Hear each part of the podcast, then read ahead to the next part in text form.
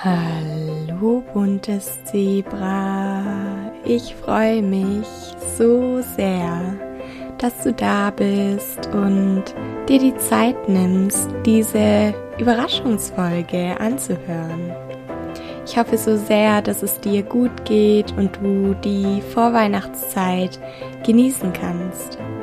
Ich weiß, dass es eine Zeit ist, die für Betroffene von Essstörungen und jeder anderen Form von psychischen Erkrankungen eine herausfordernde Zeit sein kann. Vielleicht spürst du aktuell mehr als sonst, dass du noch alte Verletzungen in dir trägst, dich einsam oder auch getrennt fühlst. Das war der Grund, aus dem ich gemeinsam mit sechs wundervollen Frauen den Wonderful Winter ins Leben gerufen habe. Der Wonderful Winter ist ein Adventskalender, der dich mit wertvollen Inhalten rund um die Themen Selbstliebe, Fürsorge und Annahme durch die Adventszeit begleitet. Falls du gerade zum ersten Mal vom Wonderful Winter hörst, dann schau gerne bei mir auf Instagram vorbei.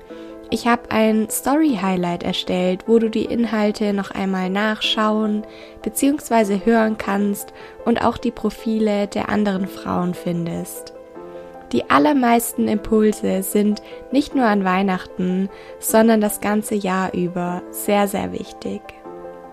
Im Rahmen meines Türchens habe ich eine Podcast-Folge zu den Herausforderungen um die Weihnachtszeit mit meiner Freundin Rumi aufgenommen. Dazu habe ich Anfang Dezember einen Fragesticker in meiner Story geteilt und mir notiert, was euch vor, an oder auch nach den Weihnachtsfeiertagen besonders schwer fällt. Es geht um das Essen, aber auch um Entspannung, Bewegung sowie das Gefühl, einsam zu sein. Ich wünsche dir viele wertvolle Erkenntnisse mit dieser Folge. Ich freue mich so sehr, dass du heute da bist und wir die Möglichkeit haben zu sprechen. Liebe Romi, es soll heute ja vor allen Dingen um die Weihnachtszeit gehen, die für viele Betroffene von Essstörungen oder generell psychischen Erkrankungen sehr herausfordernd sein kann. Bevor wir damit loslegen und ins Thema einsteigen, würde ich dich zu Beginn einmal bitten, dich vorzustellen für alle Zuhörer und Zuhörerinnen, die dich vielleicht doch noch nicht kennen. Hallo, liebe Saskia. Ja, vielen Dank für deine Einladung. Ich freue mich sehr, heute hier zu sein. Und ja, zu mir ganz kurz. Ich bin Romi, bin Recovery Coach für Essstörungen und unterstütze ja, Betroffene dabei, aus ihrer Essstörung herauszukommen. Ich habe selbst über 20 Jahre darunter gelitten und habe meine Essstörung selber geschafft zu überwinden, habe eine Coaching-Ausbildung gestartet und bin jetzt dabei, wie gesagt, anderen Betroffenen auf ihrem Weg zu helfen mit der Erfahrung, die ich habe um ja einfach zu zeigen, dass Recovery möglich ist und ja, es sich einfach unglaublich lohnt, dafür loszugehen. Eben unter anderem auch, um eine schöne Weihnachtszeit genießen zu können und nicht wie die Jahre einer Essstörung so ein, ich sag mal, zwangs schöne Zeit zu haben, die irgendwie aber so mit so viel Druck verbunden ist. Und es geht ja darum, die Freude im Leben wieder zu entdecken. Du sagst es. Also vielen Dank für die tolle Vorstellung und den Einblick in deine Geschichte. Ich bin mir sicher, dass wir später auch noch auf den ein oder anderen Punkt eingehen werden und näher darauf zu sprechen kommen. Davor würde ich aber sagen, steigen wir ein in das Thema Weihnachten mit allem, was dazugehört.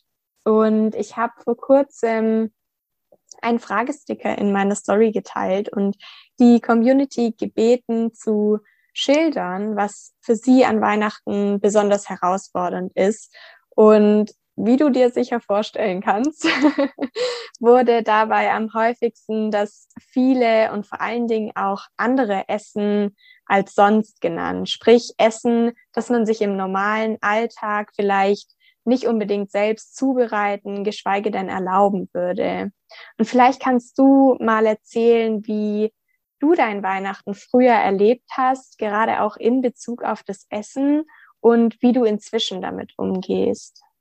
Ja, das Essen war für mich auch eine der größten Herausforderungen überhaupt. Auf der einen Seite liebe ich wirklich alle Weihnachtssüßigkeiten und überhaupt alle Gerichte eigentlich, die es um die Weihnachtszeit gibt. Das war schon immer so. Und ja, einerseits war das für mich so ein bisschen wie das Schlaraffenland und auf der anderen Seite habe ich es mir natürlich in der Essstörung aber auch verboten, hatte dann Riesenangst davor und dachte auch, oh mein Gott, dann gibt's diese ganzen Versuchungen überall wie bitte soll ich da drum rumkommen oder wie soll ich Weihnachten überstehen, ohne, ja, keine Ahnung, aus dem Leiden zu gehen. Also es waren so die Gedanken, die ich hatte. Und anstatt dem nachzugehen, habe ich mich immer mehr eingeschränkt, hatte mir eigentlich vorgenommen, jedes Jahr aufs Neue, hey, Weihnachtszeit ist nur einmal im Jahr und das genießt du jetzt und habe mir auf der anderen Seite aber so einen Druck gemacht, irgendwie dann damit, dass ich das eben genießen wollte, dass ich es dann überhaupt nicht mehr konnte und habe mich eigentlich selber ausgetrickst, sondern eben hintenrum angefangen, an allen Ecken zu sparen, weniger Frühstück zu essen, weniger Mittag zu essen, um irgendwie mir diese Kalorien aufzuheben. Und das war eigentlich, ja, im Nachhinein betrachtet das Schlimmste, was ich hätte machen können, weil das natürlich dann gerade dazu führt, dass man eben, ja, Heißhunger kriegt, dass diese ganzen tollen Lebensmittel noch viel begehrenswerter werden. Und ja, das mhm. hat es mir einfach viel, viel schwerer gemacht. Und natürlich auch diese ja, dieses Gefühl von, ich bin außer Kontrolle, wenn es um diese Lebensmittel geht, ja, verstärkt. Mhm. Das kann ich sehr, sehr gut verstehen und ich kann auch deinen Gedanken von damals so gut nachvollziehen, weil ich ihn eben kenne. Weihnachten ist nur einmal im Jahr, aber mir ist gerade eben auch der Gedanke gekommen, dass sich eine psychische Erkrankung wie die Essstörung halt nicht einfach pausieren lässt, dass man nicht einfach sagen kann, okay, jetzt lege ich die Essstörung mal für zwei, drei Tage ab, wie so ein Mantel, der einem nicht mehr passt. Und dann ziehe ich sie vielleicht wieder an, vielleicht auch nicht, sondern sie ist halt einfach präsent und sie bringt ja auch eine Botschaft mit sich, die angeschaut werden möchte. Wie gehst du inzwischen damit um? Oder was hat dir dann auch wirklich geholfen, diesen Shift hinzubekommen, um dein Weihnachtsfest mit all den Leckereien, denen du ja eigentlich nicht widerstehen wolltest, auch wirklich genießen zu können?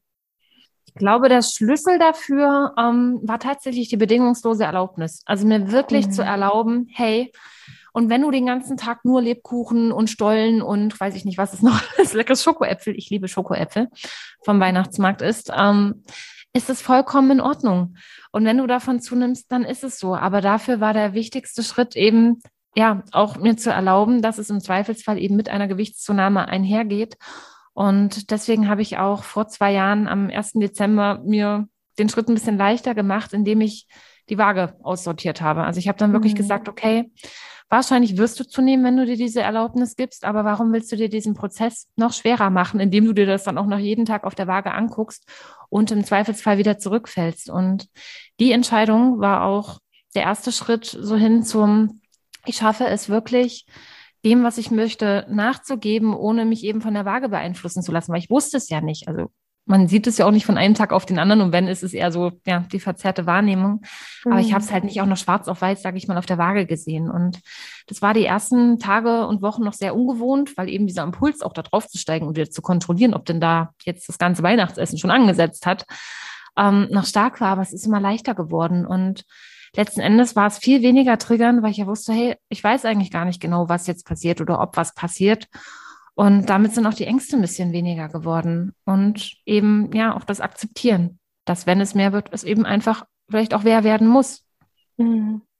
Richtig schön und wertvoll. Und bin so stolz und so froh, dass du diesen Weg auch tatsächlich gegangen hast und dass du jetzt heute da bist, wo du eben bist. Und ich sehe es genauso wie du, dass man zum einen natürlich so unterstützende Tools und Dinge anwenden kann, wie eben die Waage wegzulassen oder sich nicht unnötig in die unbequemste und engste Kleidung zu zwängen. Ja. Aber dass es vor allen Dingen wirklich auf das Commitment ankommt, dass man sich selbst gibt, zu sagen, ich erlaube mir bedingungslos zu heilen. Und wenn es bedeutet, dass ich eben auch zunehmen muss und zunehmen werde.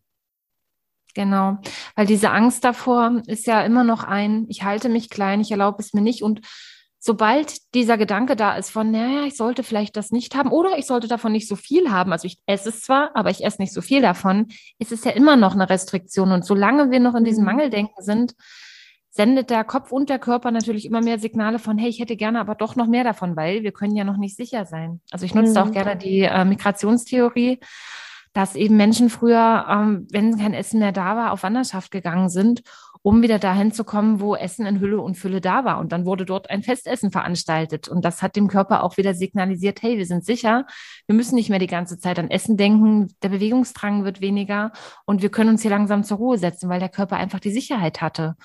Und ja, in dieser bedingungslosen Erlaubnis ist mir also relativ schnell aufgefallen und das hat mich total irritiert damals, dass auf einmal dieses starke Verlangen, was ich vorher dachte, dass ich ja wirklich nur Lebkuchen und sowas dann essen möchte, dass es gar nicht mehr da war, weil auf einmal war mir klar, hey, ich kann das ja jederzeit haben. Und ich kann, wenn ich in einer Stunde wieder Bock auf Stollen habe, dann gehe ich halt an den Schrank und hole mir noch ein Stück Stollen. Mhm. Und dann hat dieses Verlangen aber allmählich abgenommen. Also durch dieses es ist jetzt immer da, war es nichts Besonderes mehr. Das heißt, diese mhm. Lebensmittel wirklich zu normalisieren und ja, einfach auch als selbstverständlich, sage ich mal, anzusehen, nimmt ihnen so dieses Magische und dieses Besondere. Ja, verstehe. Ja, das ist total spannend, was du da sagst. Und ich habe für mich auf meinem eigenen Weg auch herausgefunden, dass mein Körper immer für mich ist und dass er nie etwas machen würde, um mir zu schaden. Sprich, er würde nicht einfach weil er Lust hat, von heute auf morgen zunehmen oder mich mit in Anführungszeichen ungesunden Lebensmitteln vollstopfen, die mich auf eine Art krank machen, sondern unser Körper ist immer darauf aus, das Gleichgewicht wiederherzustellen. Und da passt ja auch, was du vorhin gesagt hast, dass wenn man zunimmt, dass es dann vielleicht eine Zunahme ist, die einfach auch wirklich sein muss und sein darf dementsprechend. Nichtsdestotrotz ist es ja so, dass sich mit dem mehr an Essen ja auch häufig das schlechte Gewissen einschleicht.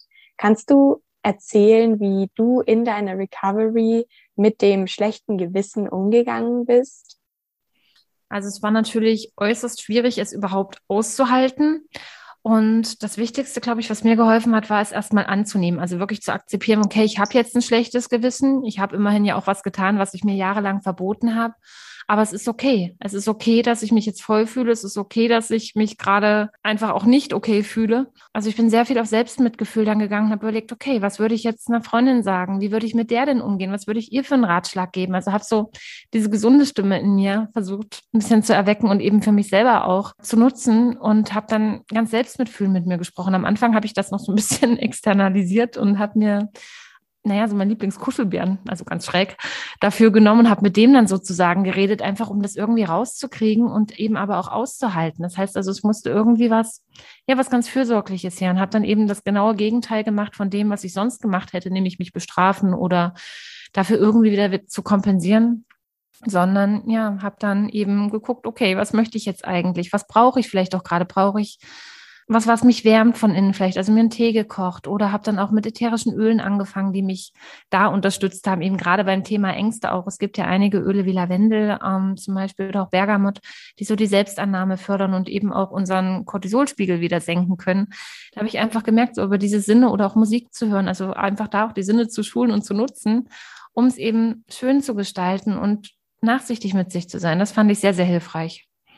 Ja, stimmt. Dem kann ich auch nur beipflichten und das Ganze so unterstreichen, denn es ist ja wirklich so, dass es mit den bisherigen Methoden und Bewältigungsstrategien irgendwie nicht funktioniert hat, dass man sich dabei nicht gut gefühlt hat, dass man sich einsam und getrennt gefühlt hat, dass man nicht mit diesem schlechten Gewissen umgehen konnte. Und gerade weil diese alten Bewältigungsstrategien und Methoden irgendwie ja nicht so zu funktionieren scheinen, darf man vielleicht dann auch an den Punkt kommen zu sagen, ich probiere jetzt einfach mal was Neues.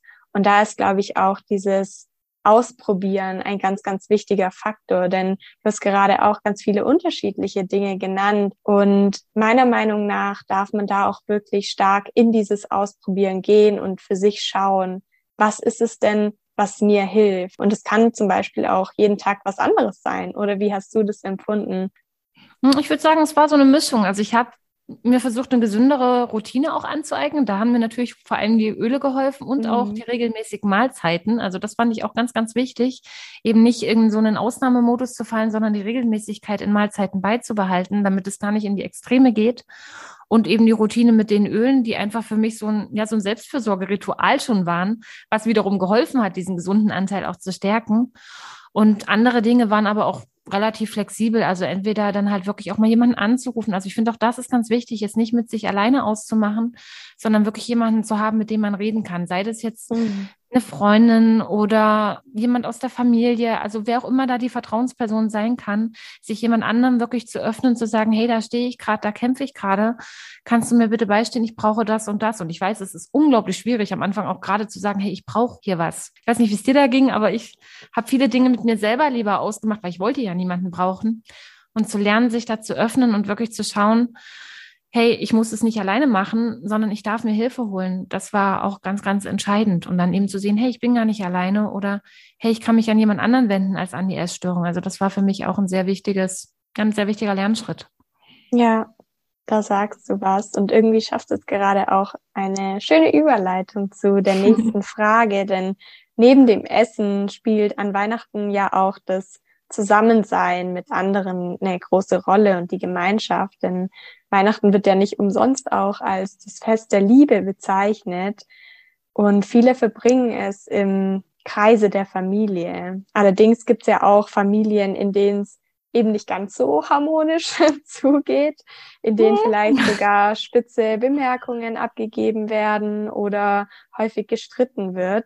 Eventuell kennst du das ja auch aus deiner Familie oder hast andernfalls mhm. einen Tipp für Zuhörer und Zuhörerinnen, die sich schwer mit Abgrenzung tun?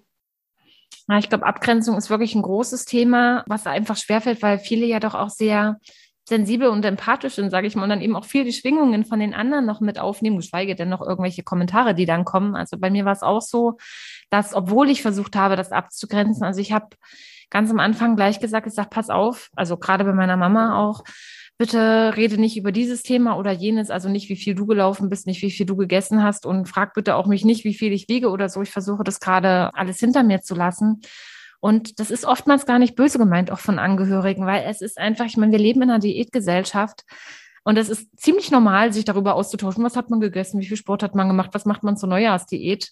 Es ist einfach normal geworden. Das ist nicht gut, aber es ist leider so. Und wir können versuchen, das abzugrenzen, indem wir eben sagen, hey, hier ist meine Grenze oder ich brauche das und das gerade oder eben auch gerade nicht. Aber wir können nie beeinflussen, wie der andere wirklich darauf reagiert. Das heißt, auf das Verhalten der anderen haben wir natürlich keinen Einfluss. Und dann ist ganz wichtig zu schauen, hey, was kann ich denn machen, wenn ich meine Grenze ausgedrückt habe und sie nicht respektiert wird, also vielleicht dann trotzdem mhm. über Diäten gesprochen wird oder mein Gewicht kommentiert wird. Ähm, Im Zweifelsfall hast du, also auch da das Thema sich Erlaubnis geben ähm, das Zimmer einfach dann auch zu verlassen oder sich Gespräche bereitzulegen. Also ich habe mir dann oft auch Themen gesucht, wo ich so wusste, okay, wenn die jetzt versuchen, auf dieses Thema zu kommen, ich versuche es mal abzulenken. Also ich habe mir dann so zwei, drei Themen vorbereitet, ähm, auf die man sozusagen lenken könnte. Sei das jetzt die Weihnachtsdeko, klingt total banal. Oder ähm, ein Urlaub oder irgendwas über die andere Person zu fragen, weil Menschen reden ja auch gerne über sich selber. Mhm. Ähm, dass sie dann halt ja weg so von einem selber und vielleicht auch von dem Gewicht so kommen. Und ja, auf der anderen Seite habe ich aber auch festgestellt, hey, das, also ich, was ich eine große Angst hatte, war so, dass sehen die das jetzt, dass ich zugenommen habe oder sagt dazu jemand was? Das war auch eine ganz große Angst von mir und was mich so ein bisschen beruhigt hat, teilweise auch zu sehen, war, hey, niemanden interessiert das so sehr wie mich, ob ich jetzt zugenommen habe oder nicht, weil den anderen fällt es gar nicht so sehr auf, weil nur wir selber ja so fixiert darauf sind. Mhm. Stimmt. Mhm.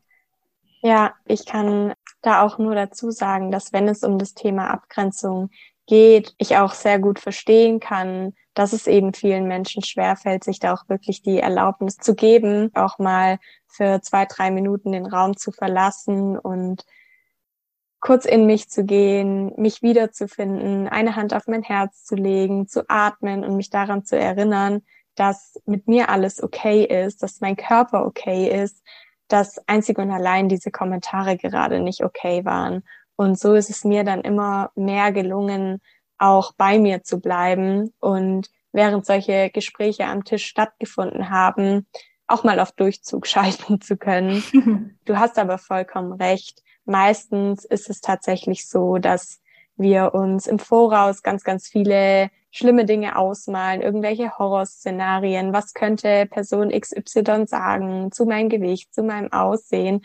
Und oftmals kommt dann gar nichts, beziehungsweise wenn etwas kommt, dann meistens Freude, gerade von unseren Verwandten und unserer Familie, selbst wenn es dort nicht immer harmonisch zugeht, sind wir im Kreise der Menschen, die uns lieben und die mit Kommentaren wie du siehst gut aus oder du siehst gesund aus, ihre Liebe und ihre Freude darüber ausdrücken möchten, dass es dir besser geht. Und ich habe für mich auch festgestellt, dass solange ich ein Problem mit diesen Kommentaren hatte, noch nicht zu 100 Prozent committed zu der Heilung meiner Essstörung war. Wie war das bei dir? Also erstmal voll schön, wie du das gesagt hast, auch so dieses zu dir finden ist ganz, ganz wichtig. Und ja, also ich habe auch gerade so, also diese Kommentare, ich fand die früher auch sehr, sehr schwer anzunehmen. Die so, oh, du siehst gut aus, auch das ist, du siehst so gesund aus. Das ist natürlich, die Essstörung im Kopf hört natürlich, oh mein Gott, ich habe zugenommen, ich bin fett geworden, ne? Und da zu lernen, hey, okay, wenn ich das gerade negativ auffasse, dann liegt es ja nicht dran, weil jemand anderes was Schlechtes zu mir gesagt hat, sondern weil das einfach dieser essgestörte Anteil in mir ist, der das noch hört. Und das einfach erstmal da zu separieren und zu sagen, okay, das ist dieser kranke Anteil in mir, der einfach noch geheilt werden möchte. Und es ist aber eigentlich ganz lieb gemeint, also wirklich zu schauen, aus welcher Quelle kommt das eigentlich? Und es wird eben aus Liebe gesagt. Und da so auch mit den Verwandten nachsichtig zu sein und eben nicht nur auf diesem essgestörten Ort zu hören, sondern wirklich zu versuchen, diese Nachricht vielleicht auch durchzulassen und eben wirklich zu sehen, hey, diese mhm. Menschen lieben mich, die wollen Zeit mit mir verbringen, die freuen sich einfach und auch da wirklich sich auf was anderes zu fokussieren. Also vielleicht auch generell an so einem Tag, nicht nur auf das Essen, sondern auf die Erlebnisse. Wer ist eigentlich da? Wen habe ich lange nicht gesehen? Wie geht's den anderen? Weil ich finde, das ist auch ganz schwierig. In so einer Essstörung dreht man sich ja viel um sich selber in seinen Gedanken und man kann eigentlich gar nicht wirklich anwesend sein. Und du hast mich ja vorhin auch gefragt, was so der Unterschied ist jetzt, äh, wo ich wirklich gesund bin. Und ich merke einfach, dass ich viel präsenter bin, dass ich auf einmal wirklich auch diese Zeit genießen kann und merke, hey, krass, die anderen haben ja auch Themen und die beschäftigt das und das. Also ich bin viel mehr da und kann auch da was zurückgeben. Also ich habe dann irgendwann auch so mir die Frage gestellt, was für ein Mensch möchtest du denn eigentlich sein? Möchtest du der sein, der sich die ganze Zeit um sich selber dreht? Oder möchtest du der sein, der einfach anwesend ist, der sich auch für andere interessiert und der einfach auch was geben kann? Und um was geben zu können, muss man aber irgendwo auch in Fülle sein. Und Erstörung ist das Gegenteil von Fülle, sondern ja, eben Mangel. Und das war auch so eine Motivation, die mir einfach geholfen hat, weiterzugehen. Auch wenn es in dem Moment natürlich extrem hart war. So schön, ja.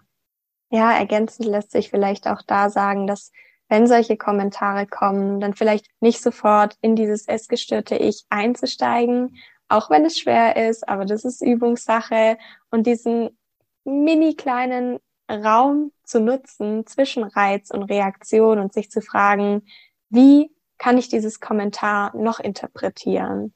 Denn wie wir bereits gesagt haben, kommt es nicht aus Boshaftigkeit, kommt es nicht aus Abwertung und Ablehnung, sondern in den allermeisten Fällen aus Liebe und Freude. Und ich habe auch die Erfahrung gemacht auf meinem Heilungsweg, ähnlich wie du es gerade beschrieben hast, dass nicht nur an Weihnachten, sondern generell, wenn ich mich mit meinen Freunden treffe, wenn ich bei meiner Familie bin, inzwischen längst nicht mehr das Essen im Vordergrund steht, sondern einfach das Zusammensein mit anderen. Und das ist halt so ein schöner Moment, wenn man diesen Shift erkennt und wenn dieser Shift auch passiert, wo man dann wirklich merkt, wow, Heilung lohnt sich. Denn ich habe mich immer gefragt, was bleibt eigentlich, wenn die Essstörung nicht mehr da ist? Und gerade solche Momente sind es ja, in denen wir dann merken, wir sind dann nicht allein, sondern ganz im Gegenteil. Wir haben dann unsere Freunde, wir haben dann unsere Familie und vor allen Dingen, wir haben unser wahres Selbst auch zurück. Und das finde ja. ich ganz, ganz wertvoll. Und ich finde, das ist auch das, was mit der Recovery kommt, wirklich dieses wiederentdecken oder überhaupt erstmal sich selbst entdecken, weil man tritt irgendwie mit jeder Herausforderung, die man schafft, kommt man mehr und mehr zu seinem Kern. Und als du das jetzt gerade gesagt hast, kam mir so der Gedanke von, früher war Weihnachten oder Feiertage allgemein immer so ein Tag, da gibt's ganz viel Essen und nebenbei sind Menschen anwesend. Und jetzt ist es eher so, boah, da sind voll viele nette Menschen oder vielleicht auch weniger nette Menschen, aber Menschen und Gesellschaft. Und nebenbei gibt's Essen. Mhm. Und ja, nicht, man muss nicht mehr alles ausprobieren oder es ist nicht mehr alles so neu, selbst wenn es neue Lebensmittel dort gibt. Es ist halt da, aber es ist nicht mehr so wichtig, weil der Kopf auch nicht mehr ständig in diesem Suchmodus ist von, ja, wo kriege ich wieder was her, wann kriege ich wieder was, also auch da ja Mangel, sondern einfach Fülle und sagt, okay, jetzt esse ich vielleicht noch was davon und jetzt höre ich vielleicht auf oder jetzt rede ich mal noch eine Runde und das ist so, also der Fokus verschiebt sich komplett. Mhm. Ja, da hast du recht. Und gerade wenn es um das Thema zu sich selbst zurückfinden geht, beantwortet es auch so ein bisschen die Frage, die mir ebenfalls im Fragesticker gestellt wurde oder was ebenfalls im Fragesticker angesprochen wurde, nämlich das Thema Einsamkeit. Denn viele verbringen Weihnachten ja auch aus den unterschiedlichsten Gründen allein und fühlen sich dementsprechend einsam. Und auf meinem Weg habe ich die Erfahrung gemacht, dass ich mich immer dann einsam gefühlt habe, wenn Verbindung gefehlt hat. Und zwar nicht in erster Linie Verbindung zu anderen, sondern vor allen Dingen die Verbindung zu mir selbst. Wie hast du dieses Gefühl des Getrenntseins und des Alleinseins wahrgenommen und was hat dir geholfen, dich weniger einsam zu fühlen? Also erstmal muss ich sagen, hast du das echt schön beschrieben. Ich habe tatsächlich die gleiche Entdeckung gemacht. Also früher habe ich immer so anderen die Schuld gegeben, dass ich jetzt eben alleine war und mich so verlassen gefühlt habe. Und irgendwann in der Recovery kam dann die Frage für mich auf, hey, wo hast du dich selber eigentlich verlassen? Wo hast du dich denn nicht um dich gut gekümmert? Und das war für mich irgendwie so ein Lichtbulb-Moment, wo ich so gedacht habe, hey, erstmal bin ich ja für mein Wohlbefinden zuständig, weil ich kann es auch von außen ganz schlecht abnehmen, also oder annehmen, wenn ich es mir selber nicht geben kann und dann eben wirklich erstmal nicht das im Außen zu suchen und anderen die Verantwortung dafür zu geben, sondern selber die Verantwortung dafür zu übernehmen, dass es mir gut geht, dass es mir emotional gut geht, indem ich mich eben mit Dingen umgebe, die nicht nur meinen Körper nähern, sondern eben auch meine Seele, wie eben schöne Musik, ein schönes Buch, vielleicht auch ein Film oder ein Spaziergang in der Natur, in dem man einfach wirklich mal versucht, das wahrzunehmen, was eigentlich ist. Weil ich finde, das, also hat mir jedenfalls extrem immer geholfen, zu mir selbst zurückzukommen.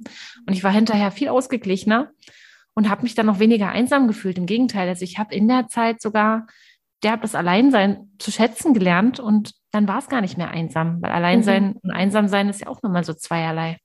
Genau, ja, richtig. Ich habe auch gemerkt, dass mich das Alleinsein besser darin macht, gemeinsam zu sein, weil das irgendwann zu einer Zeit geworden ist, die ich für mich auch total wertschöpfend und positiv nutzen und auch füllen konnte. Und da kann ich jedem und jeder, der beziehungsweise die zuhört, auch den Ratschlag geben, wenn ihr Weihnachten allein verbringt, dann sorgt dafür, dass ihr es euch trotzdem schön macht und euch die bedingungslose Erlaubnis gebt, euch gut um euch zu kümmern. Denn wie du es gerade gesagt hast, es ist möglich, dass man sich einen Weihnachtsfilm anmacht oder dass man für sich selbst die Wohnung schön weihnachtlich dekoriert, für sich selbst ein tolles Essen zaubert. Und all das führt dazu, dass ihr euch eine richtig tolle Zeit machen könnt. Vielleicht das beste Weihnachtsfest, das ihr je erlebt habt. das hast du schön gesagt. Mir ist gerade noch ein Bild gekommen, als du das ähm, erwähnt hast, weil also ich finde, es ist manchmal leichter, so wenn man das für sich als Erwachsenen sieht, hm, ist es so, okay, ja, kann man vielleicht machen. Aber ich hatte gerade irgendwie so das Bild im Kopf, so wie, was möchte mein inneres Kind eigentlich? Was hätte ich mir damals gewünscht? Weil oft fällt es uns leichter, in so unser kindliches Ich dann auch zurückzugehen und sich dann daran zu erinnern, weil vieles vergisst man ja auch durch die Essstörung. Was mag man eigentlich, was nicht? Und sich da ein bisschen mit dem inneren Kind auch zu verbinden. Was hat mir früher gefallen? Was war mein Lieblingsessen? Was war vielleicht ein Ritual, was mir gefallen hat? Und wie kann ich mir das heute selber geben? Und sich da so ein bisschen selbst, sage ich mal, eine Mutter auch ist mhm. und sich eben an die Hand nimmt und wenn man dann eben den ganzen Tag Disney-Filme guckt, sich einkuschelt und äh, Schokopudding auf der Couch isst. Also das hat meine Oma für mich früher mal gemacht. Schokopudding zu Weihnachten zum Frühstück fand ich total toll. Und einfach wirklich na, zu gucken, was hat mir damals Freude gemacht. Also wirklich mit diesem inneren Kind in Kontakt gehen und auch da wieder dieses Nachsichtige mit sich üben. Ein richtig, richtig schöner und wertvoller Gedanke, den ich, glaube ich, auch für mich umsetzen werde. Ich würde gerne noch mit dir über das Thema Bewegung sprechen. Denn mhm. es ist ja auch so, dass der Alltag an den Festtagen etwas anders aussehen kann als sonst und die Angst da ist, sich nicht wie sonst bewegen zu können, gleichzeitig aber auch der Struggle, sich nicht entspannen zu können. Wie hast du zu einem gesunden Umgang mit der Bewegung und dem Sport gefunden? Ja, ich glaube, da ist der wichtigste Punkt, nicht zu erwarten, dass man das von jetzt auf gleich kann, nur weil Festtage sind, sondern es war tatsächlich ein Prozess, sich dahin zu entwickeln und es ist auch mit den Jahren erst leichter geworden. Also wirklich zu lernen, mit Bewegungsmangel umzugehen, kann ich, glaube ich, also obwohl ich jetzt schon eine lange Zeit in der Recovery bin und auch eine ziemlich lange Zeit inzwischen schon gesund, ähm, merke ich einfach, wie das jedes Jahr nochmal freier wird und ich einfach merke, hey, dann hast du dich halt drei Tage nicht bewegt, das ist leichter. Aber das ist nicht von heute auf morgen passiert. Also ich habe ganz am Anfang tatsächlich auch angefangen, mir erstmal ein komplettes Bewegungsverbot zu geben, einfach um das zu entkoppeln, dieses Essen und Bewegen, weil es war für mich immer miteinander verbunden und solange diese mhm. Verknüpfung besteht, war es mir nicht möglich, Bewegung einfach auch aus Freude zu lernen. Und ich wollte aber eben mich bewegen können, ohne dass es ein Zwang ist. Das heißt, ich habe wirklich diese klare Trennung gebraucht und auch dieses Aushalten von, der Bewegungsdrang wird gerade stärker, auch wenn ich es nicht mache. Und habe dann, ja, auch da, also ich arbeite ja auch im Coaching viel mit dem gesunden Ich und dem essgestörten Anteil und habe eben wirklich Argumente von diesem gesunden Anteil gesucht, warum Bewegung für mich gerade nicht das Richtige ist. Und das ist ein bisschen wie mit der Waage auch gewesen. Am Anfang war das ganz, ganz schwer. Und mit jedem Tag, den ich es geschafft habe, mich nicht zu bewegen oder ja, wo ich halt gemerkt habe, okay, ich würde es jetzt aus Zwang machen, dann wirklich sofort das Stopp reinzuhauen und zu sagen, jetzt genau das Gegenteil von dem. Es ist auch leichter geworden. Und es war ein Prozess, um eben einfach auch, ich sage mal so, diese ja, Verknüpfung im Gehirn erstmal wieder zu entkoppeln, weil das ist ja wie wenn du in so einer Bobbahn fährst, die schon eingefahren ist. Klar, geht's natürlich leicht. Wenn die aber langsam und allmählich zuschneit, naja, dann wird's leichter. Weil dann mhm. kann man mhm. vielleicht auch mal noch auf einer anderen Seite den Berg runterfahren. Da hast du recht und das ist so anschaulich beschrieben, dass man das gerade auch richtig greifen konnte und verstehen konnte. Es führt kein Weg daran vorbei, dass man in die Angst geht und diese Angst aushält, denn es ist ja so, dass wir Glaubenssätze im Kopf uminterpretieren können, aber letztendlich wirklich transformieren lassen sich die Glaubenssätze halt schlicht und einfach durch neue Erfahrungen. Und diese neuen Erfahrungen kommen, indem du es schaffst, deinem Bewegungsdrang standzuhalten und ihm nicht nachzugehen und dann festzustellen, wow, es passiert ja wirklich nichts. Ich bin sicher. Und vielleicht ist es auch etwas, was man an den Festtagen beginnen kann, weil man da gut abgelenkt ist und wo man aber auch nach den Festtagen dann sogar anknüpfen kann, in dem Wissen, dass man es ja jetzt schon geschafft hat und dass man an den Festtagen gesehen hat, ich kann's. Hm. Also was ich früher noch gemacht habe, was nicht hilfreich war, war dieses, ja, ich kann mich ja dann nach den Festtagen, kann ich mich ja wieder bewegen. Also so dieses im Nachhinein mhm. kompensieren. Das war auch ein ganz unhilfreicher Gedankengang, sage ich mal, weil man auch da wieder im Vorfeld in dem Mangel ist und das wieder dann zu Weihnachten dazu führt, dass man eben im Zweifelsfall sich schon über ist oder solche Dinge halt macht, also nicht auf den Körper hört, weil man den Körper eben auch durch solche Gedanken in den Mangel bringen kann.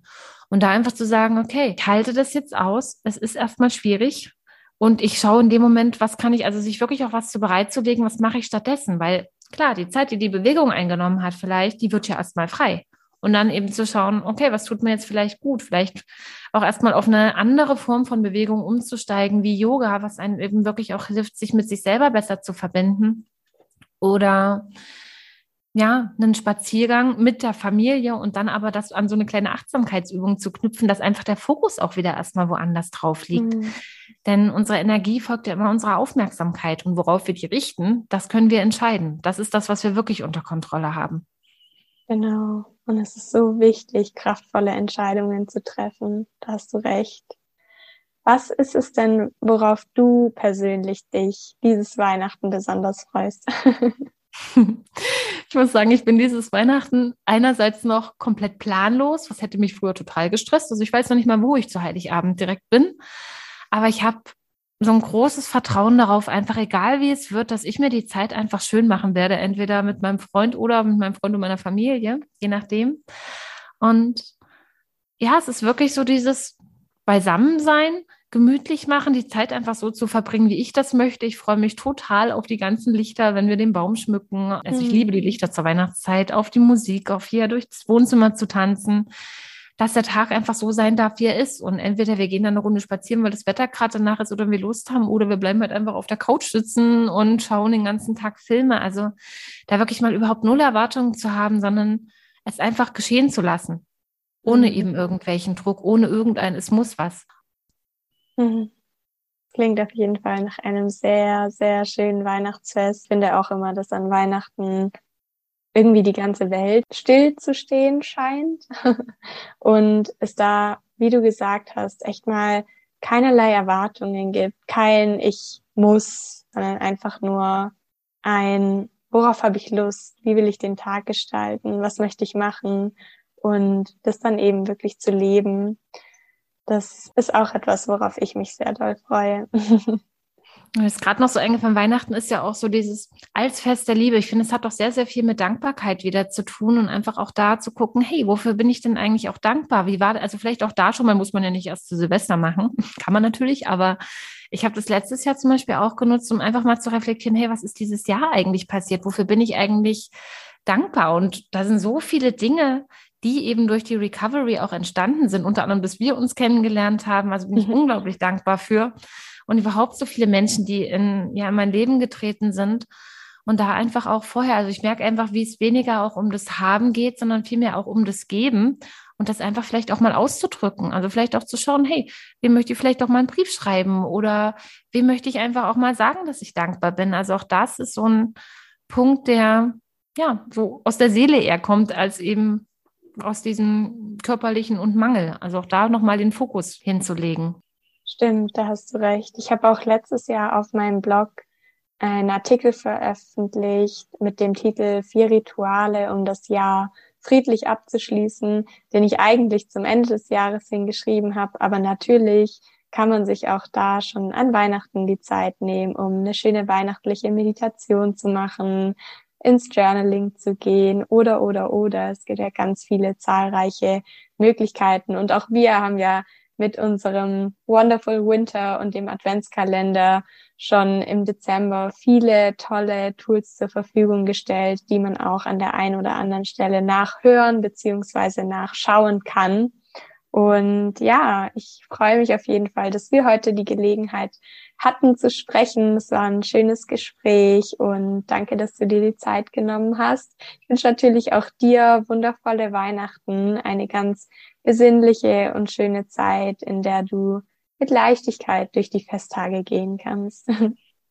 Vielen Dank, liebe Saskia. Ja, ich fand es auch wunderschön, einfach, dass wir uns hier so in diesem Rahmen austauschen konnten, hoffentlich der ein oder anderen einen wertvollen Input geben konnten, um eben diese Zeit einfach auch ein bisschen stress- und druckfreier zu machen. Und ich habe ja dieses Jahr auf meinem Blog auch einen Artikel, ein ja, Recovery Survival Guide, wie ich es genannt habe, veröffentlicht, wo ja, ihr auch gerne nochmal nachlesen könnt, was ihr vielleicht noch tun könnt, also den einen oder anderen Tipp noch findet, um eben diese Weihnachtszeit so zu gestalten, dass sie euch voranbringt. Und ich sage immer, es ist viel, viel leichter, wenn man nicht diesen hohen Druck hat, dass es eben perfektes Weihnachten werden muss, sondern zu sagen, hey, vielleicht ist dieses Weihnachten noch nicht das Weihnachten, was komplett frei von der Essstörung ist, aber es ist ein Schritt hin in ein zukünftiges Weihnachten. Und mhm. in diesem Sinne hoffe ich einfach, ja, und wünsche auch dir eine wunderschöne Zeit, eine ganz gemütliche, entspannte und besinnliche.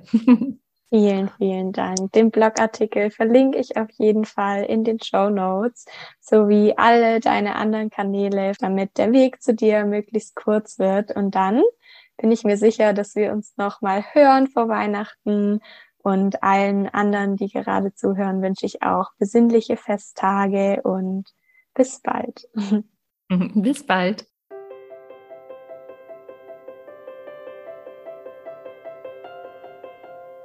Hoffentlich kannst du den kommenden Feiertagen etwas entspannter entgegenblicken, nachdem du dir jetzt diese Podcast-Folge angehört hast. Mir ist es besonders wichtig, noch einmal das aufzugreifen, was Romy am Ende gesagt hat. Es geht nicht darum, dieses Jahr das perfekte Weihnachten zu feiern. Das erhöht nur den Druck, der sich langfristig immer ein neues Ventil suchen wird. Versuche stattdessen, dich auf jeden einzelnen Tag zu konzentrieren, deine kleinen Erfolge zu feiern und dir zu vergeben, wenn etwas nicht so gut geklappt hat. Erinnere dich daran, dass Heilung ein Prozess ist und du auf dem richtigen Weg bist. Ich freue mich, wenn wir uns bei der nächsten Podcast-Folge in zwei Wochen wiederhören. Das ist dann die letzte Podcast-Folge in diesem Jahr. Die letzte Podcast-Folge 2021. Wahnsinn. Bis dahin wünsche ich dir eine wundervolle Weihnachtszeit und sage dir, sei bunt oder bleibe bunt. Alles Liebe, deine Saskia.